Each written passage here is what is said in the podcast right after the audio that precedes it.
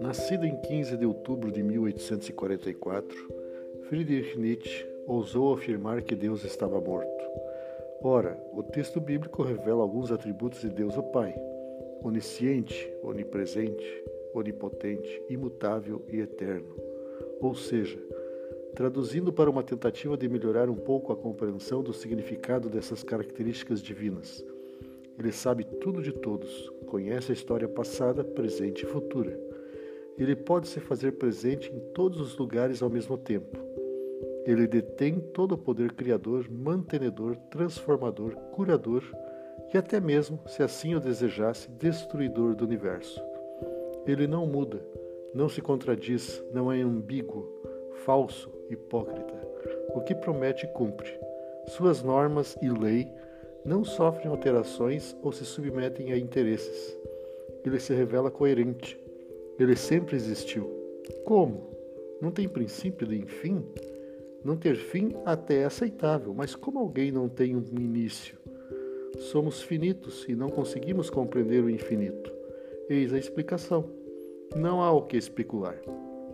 Ele não é irmão, amigo, colega, é pai. Pai tem amor, trata os filhos com carinho, proteção, atendendo às necessidades.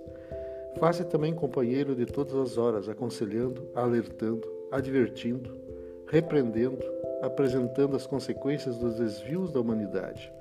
É pai, não um paizão, tampouco paizinho, simplesmente pai.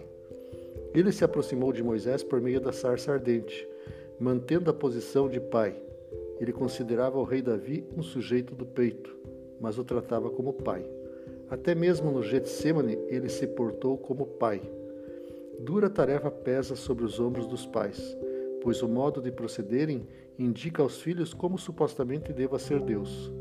Para Nietzsche, os avós, pastores luteranos e provavelmente o progenitor tornaram-se insuficientes na revelação de quem é Deus.